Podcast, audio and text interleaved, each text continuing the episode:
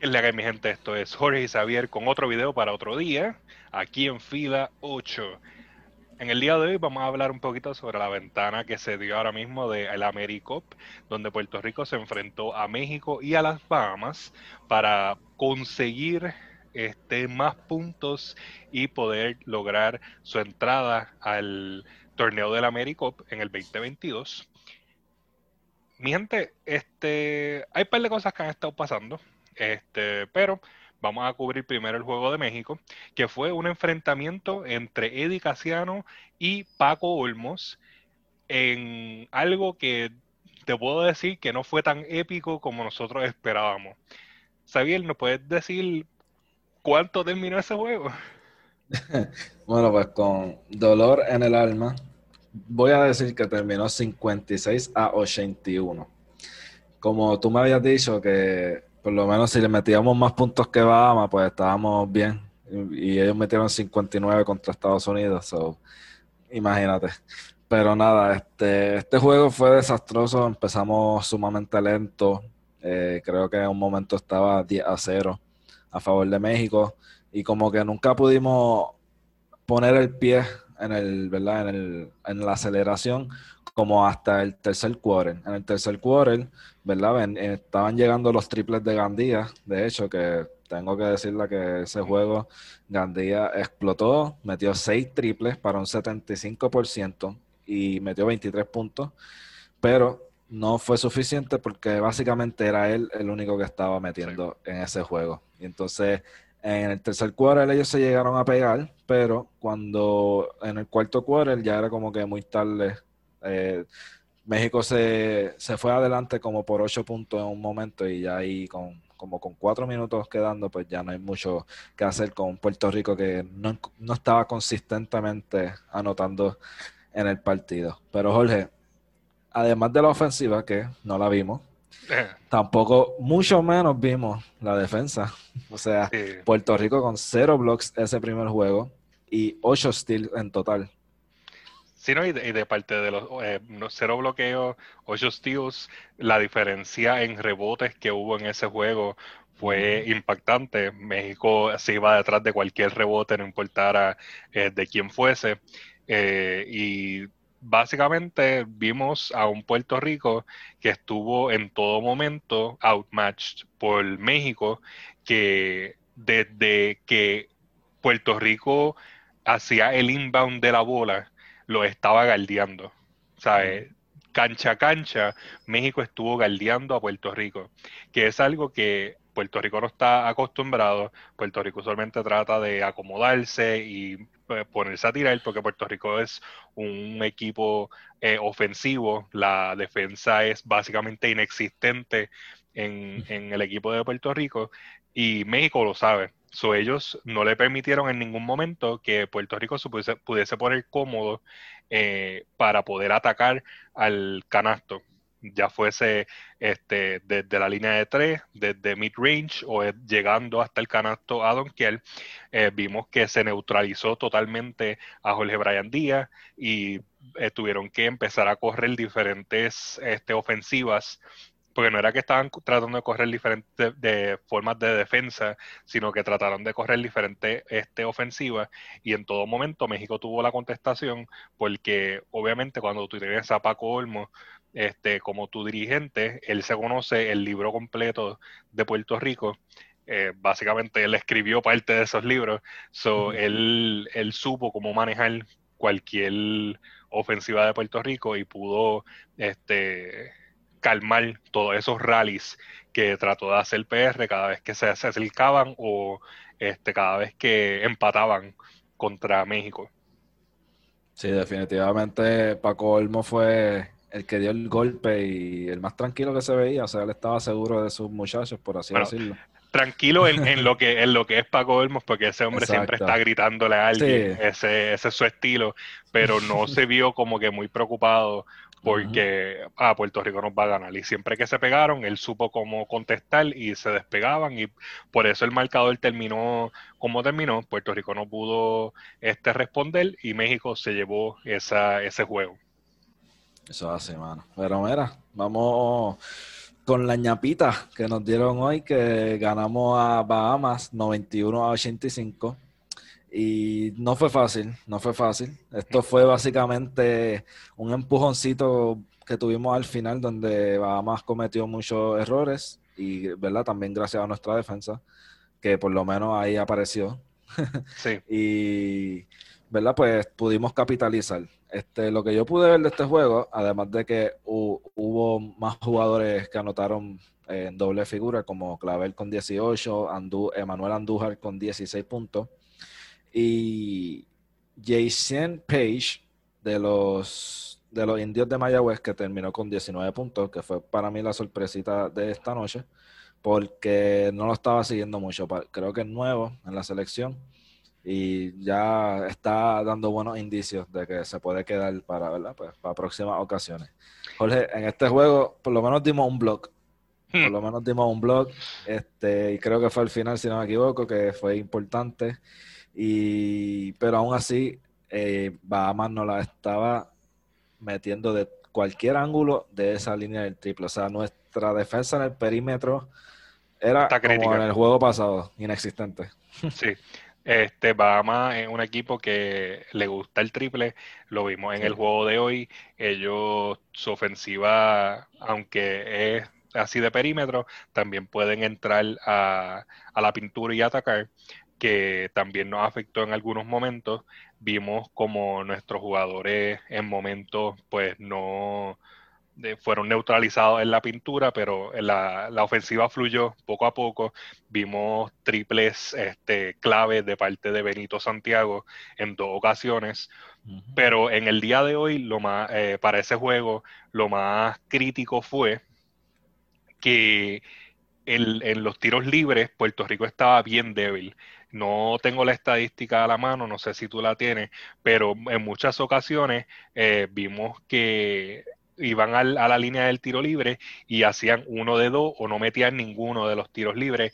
Eh, a Benito Santiago en uno de sus triples le dieron falta, que hubiese sido una jugada de cuatro puntos y también falló. Yo entiendo que no es un no es como que el tiro más fácil, pero sigue llamándose un tiro libre, te están regalando un tiro y eso es algo que uno debe de siempre tratar de conseguir porque con tiros libres y rebotes es que uno gana los juegos usualmente, eh, así, los juegos que son así de pegados.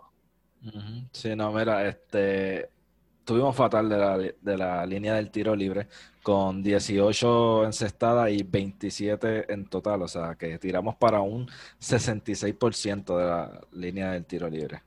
Sí, usualmente uno trata de que la, el porcentaje esté en los 70, de 75 a 80%, es la marca normal que un equipo eh, debería de buscar conseguir, pero menos de 70 es fatal y eso es algo que también va a tener que mejorar para la próxima ventana que viene en noviembre. Sí, yo lo que noté es que eran muchos los, los gares y los, y los forwards los que estaban fallando los tiros libres. Eh, Porque Gilberto Clavel, que es centro, eh, se fue de 5-6. Sí, exacto. Eh, Gilberto Clavel estuvo eh, locked en lo que fue este el tiro libre. Él estuvo jugando a la 5 para este juego. Nosotros nos fuimos con un estilo small ball, eh, teniendo a, Andújar en la 4 y Gilberto en la 5. Y vimos que no funcionó para un equipo como Bahamas, pero ya para lo que viene siendo eh, México y Estados Unidos, algo que estaría funcionando. Ya nosotros no vamos a jugar contra Estados Unidos porque jugamos los dos juegos que teníamos contra ellos. Nos queda simplemente otro juego contra México y otro contra las Bahamas. Así que tenemos que ver qué ocurre con eso. Eh, también creo que, si no me equivoco, Canadá no estuvo jugando en esta ventana. No tendríamos que verificar bien dónde es que ellos caían, si caían con nosotros en el D, pero yo sé que eh, Canadá no pudo jugar, no se le permitió salir, así que ellos estaremos viendo qué ocurre con ellos, a ver si les confiscan los juegos o simplemente los eh, ponen para otro momento, le hacen otra ventana para ellos. Pero eh, por lo menos en el día de hoy vimos que Puerto Rico se llevó la victoria poniéndose así en el marcador con cinco puntos. Ahora Estados Unidos tiene seis puntos, México tiene cinco puntos, este, eh, Bahamas 5 y Puerto Rico 5. Eso estaría cambiando este, cuando llegue, eh, termine el juego de entre Estados Unidos y México, que puede estar este, cambiando esa numeración, Estados Unidos o México subiendo en puntuación. Así que vamos entonces a movernos a algo que pasó antes, durante esta ventana Ah, nosotros ya habíamos hablado de videos previos de lo que ocurrió entre el dirigente Eddie Casiano y el apoderado este, Yadiel Molina de los Vaqueros de Bayamón. Pero en esta ventana vimos que se formó otro chisme como tal entre Eddie Casiano y el apoderado de los Santeros de Aguada, que se da por el hecho de que para esta ventana eh, Eddie se llevó una gran cantidad de jugadores de Aguada para la burbuja, dejando a Aguada más cojo de lo que estaba entrando a la burbuja, porque ellos tenían un jugador prestado, este, que estaba prestado hacia Fajardo, y entonces le llevó el resto de la escuadra, que se llevaron muchos jugadores buenos que tiene este Aguada, incluyendo a Gilberto Cabel. So, aquí se está viendo este, este chisme eh, entre el apoderado y Eddie. Eh, yo quiero saber que por lo menos nos dé un, pequeño recap de lo que, lo que describió el, apoderado de los santeros. Pues mira, este bochinche, ¿verdad? Se sigue poniendo más candente. Cada vez que nos despegamos de las computadoras pasa algo. Entonces, mira, básicamente, en resumidas cuentas, el el apoderado de Aguada, pues, estuvo enumerando todas las, todos los problemas que ellos han tenido para empezar esta burbuja, empezando pues los casos del COVID, em, eh, ¿verdad? Pues, y que tuvieron que ser removidos de la misma, o sea, de la burbuja. Y entonces, ahora que entraron, tuvieron siete juegos en diez días, o sea, y tres de ellos fueron consecutivos. O sea, que no es, no es fácil, no es fácil para Aguada ahora mismo, pero, ¿verdad? Pues como que lo justo es lo justo, si estaban eh, con casos positivos, pues habían unas reglas que ya eso se había hablado ah, para acordar a hacer la burbuja.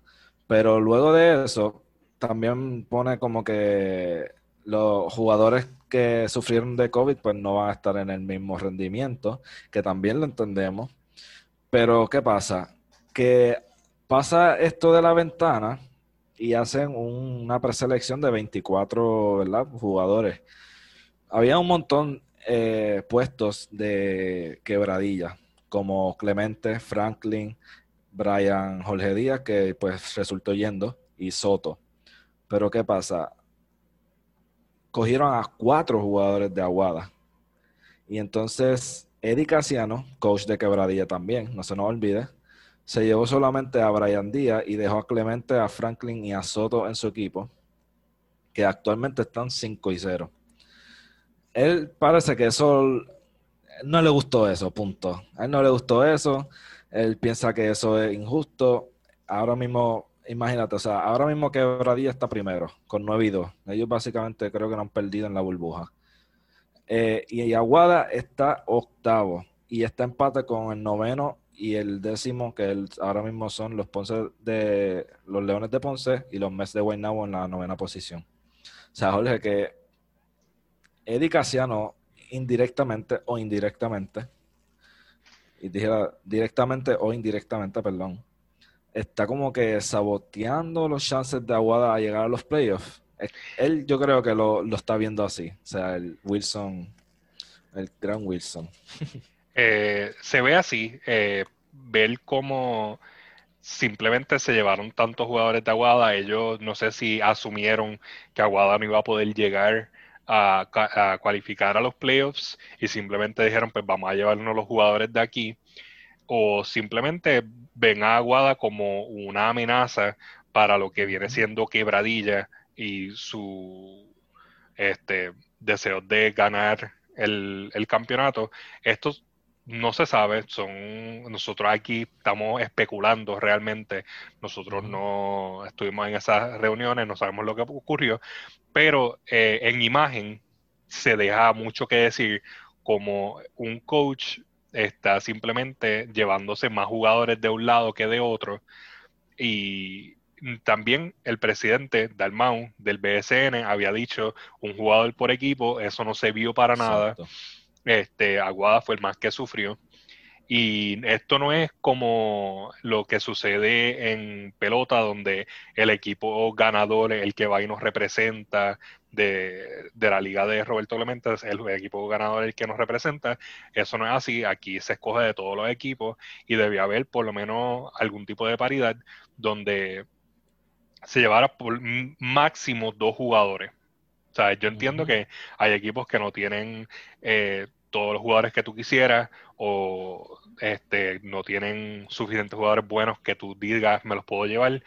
So, por lo menos debería haberse aguantado a dos jugadores, pero se llevaron cuatro de Aguada y pues deja mucho que decir. Y yo entiendo el mal gusto que tiene que tener este apoderado, que fue tan difícil para ellos entrar a la burbuja y entonces eh, ser que lo, les quitaron tantos jugadores para ir a, la burbuja en Indiana, pues eh, a jugar en esa ventana, pues afecta. Y yo sé que Eddie le contestó. Eh, nosotros tenemos aquí la contestación de Eddie. Si las puedes, por lo menos, darnos un recap de lo que dijo Eddie al respecto. Mira, Jorge, para mí, Eddie, como lo ha hecho en varias ocasiones, eh, es como, suena un poco excusero, suena un poco excusero. Hay que, hay que hablar como es. Pero nada, eh, a la misma vez, él está aceptando las críticas, ¿verdad? Eso fue lo que él dijo, como que, y cito, yo tengo el cuero de cocodrilo, pero nunca así serán mis lágrimas. O sea, básicamente él dice que tiren todo, todas las balas que vayan a tirar, que a él no le molesta. Pero entonces él tomó una tangente, ¿verdad? Él recalcó varios puntos, como el hecho de que tuvieron 48 horas para preparar a ese escuadrón, el hecho de que estaba el COVID, porque sí lo menciono, que hay COVID y que el planeta tiene que seguir continuando. Y básicamente también tiro como excusa algo que me parece un poco interesante del apoderado de Aguada, nuevamente, donde dice que ciertos jugadores, o sea, los jugadores de Aguada, recibieron un mensaje de texto donde no decía que no le van a pagar no estamos seguros si son los días que van a estar aquí en la ventana, este, que es lo más lógico. Y que la, y después terminan diciendo que lo pague la federación. Y entonces, pues, Eddie entonces empieza a decir que eso también, pues, puso a los, muchachos nerviosos y eso es, o sea, eso es lógico. Yo estaría en la misma, si yo estaría en la misma posición, estaría un poco preocupado y nervioso también. Así que yo siento que los muchachos no tienen la culpa, o sea, no los, no los deben meter, o sea, porque para ellos es injusto que, esté pasando todo esto. Pero esta guerra entre Eddie y, ahora pues el apoderado de los santeros ya está como que tornándose algo un poco más serio que la que tuvo con, con, con, con Yadiel Molina. Este, y de verdad que si eso también es cierto de los santeros, pues es un poco conflictivo. Aunque ahí tú no, tú me dijiste ahorita que ellos también tampoco están obligados a, ese a pagar esos esos juegos de la eh, selección, si llega a ser el caso. Sí, eso supuestamente se supone que lo pague la FIBA, pero no sabemos si el apoderado se refería a los dos días de domingo y lunes eh, que estuvieron jugando en la ventana o si se refería a los días que como quiera se jugaron este, de jueves, viernes y sábado, que eh, los equipos ya no están, esos jugadores ya no estaban este, disponibles porque ellos se fueron desde el jueves hacia Indiana a jugar. So, no sabemos a qué se referían esos mensajes o si de verdad esos mensajes se dieron. Aquí todo esto a base de lo que está diciendo Eddie Casiano. Y básicamente aquí pues eso hay que dárselo. Si eso fue algo que sucedió, están entonces metiéndose ahora con los jugadores. Cualquier problema que tenga el, apoderado con esta situación de la ventana se tiene que resolver con la federación, con el dirigente y con la FIBA. Eh, los jugadores nunca deben ser sancionados por decisiones que toman entes eh, por encima de ellos, porque básicamente estos jugadores no, no deciden, este, o por lo menos no, no pueden simplemente echarse a protestar que no quieren ir. Eh, esto fue algo del momento que se los llevaron de la burbuja. Hay otros jugadores que sí, como vimos, como Piñeiro, que dijo que no, pero Piñeiro no está en esta burbuja del BSN, él está fuera completamente del país y está haciendo otra cosa, so, él tuvo la potestad de simplemente decir que no. Pero estos salieron todos de la burbuja o la mayoría de la burbuja y básicamente el, problema aquí es con la, el BSN que no puso el, stop a que ellos se llevaran tantos jugadores de un equipo y está en la federación de que no habló con Eddie para decirle, mira, este, si nos vamos a llevar jugadores del BSN, pero tenemos que ser justos con todo el mundo. Definitivamente, tienen un arroz con pollo, como decimos por aquí. Este, yo lo que iba a añadir, ¿verdad? Es que también el timing estuvo un poco raro porque supuestamente esos mensajes llegaron justo antes de que comenzara el juego y eso es algo que también Eddie Casiano señaló.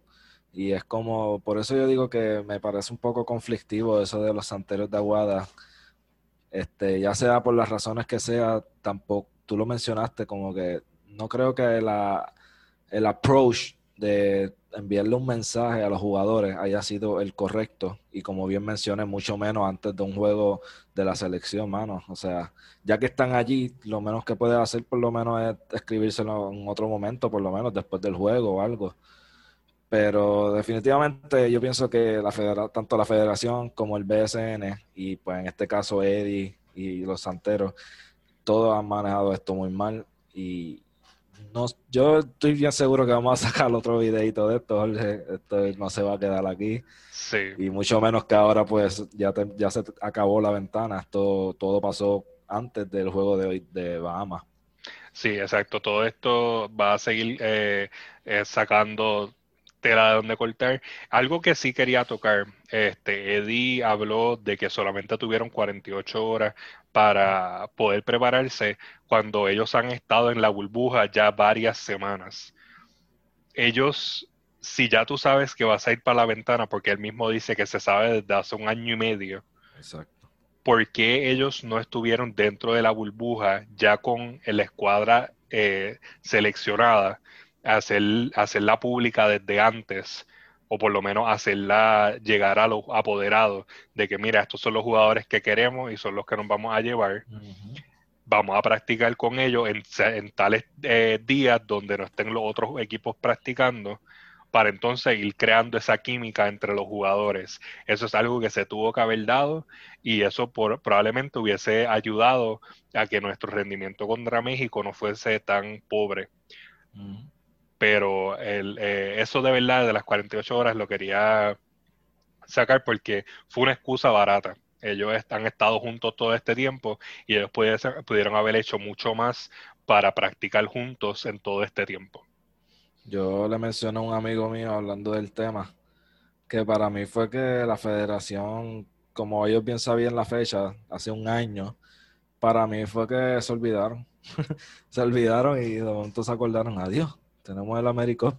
Este, selecciona, seleccioname ahí 24 jugadores para rápido. Y pues es que todo se ve así, o sea, se ve hecho como que a última hora y chapuceado.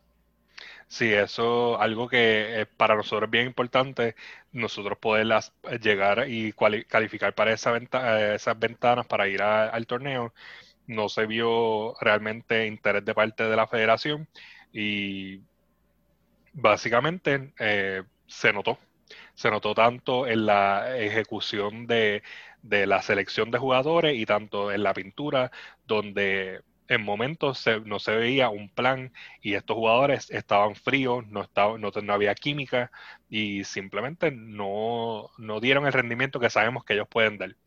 Eh, vimos muchos jugadores que estuvieron debutando en la selección y se vio también que había una falta de liderazgo y eso también recae otra vez a jugadores que pudiesen haber ido de quebradilla y no fueron, que son ya veteranos en el equipo. Y básicamente eh, decidieron irse con esta escuadra que yo sí apoyo el que se lleven jugadores nuevos eh, que no hayan estado en la selección, pero tanto hablaron de que esto era para ganarlo y no se ejecutó de la manera que se tenía que hacer. Este, si se iban a llevar los mejores jugadores, Quebradía tiene muchos jugadores de la selección que debieron haber ido. Exacto, veteranos y clave. Exacto.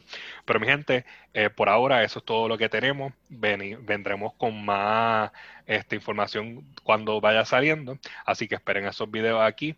Les damos las gracias por acompañarnos en el video. Les recordamos que nos, nos sigan en nuestras redes sociales, Instagram, Facebook y Twitter como Fila8. Y también le den subscribe a nuestro canal de YouTube para seguir creciendo nuestra comunidad.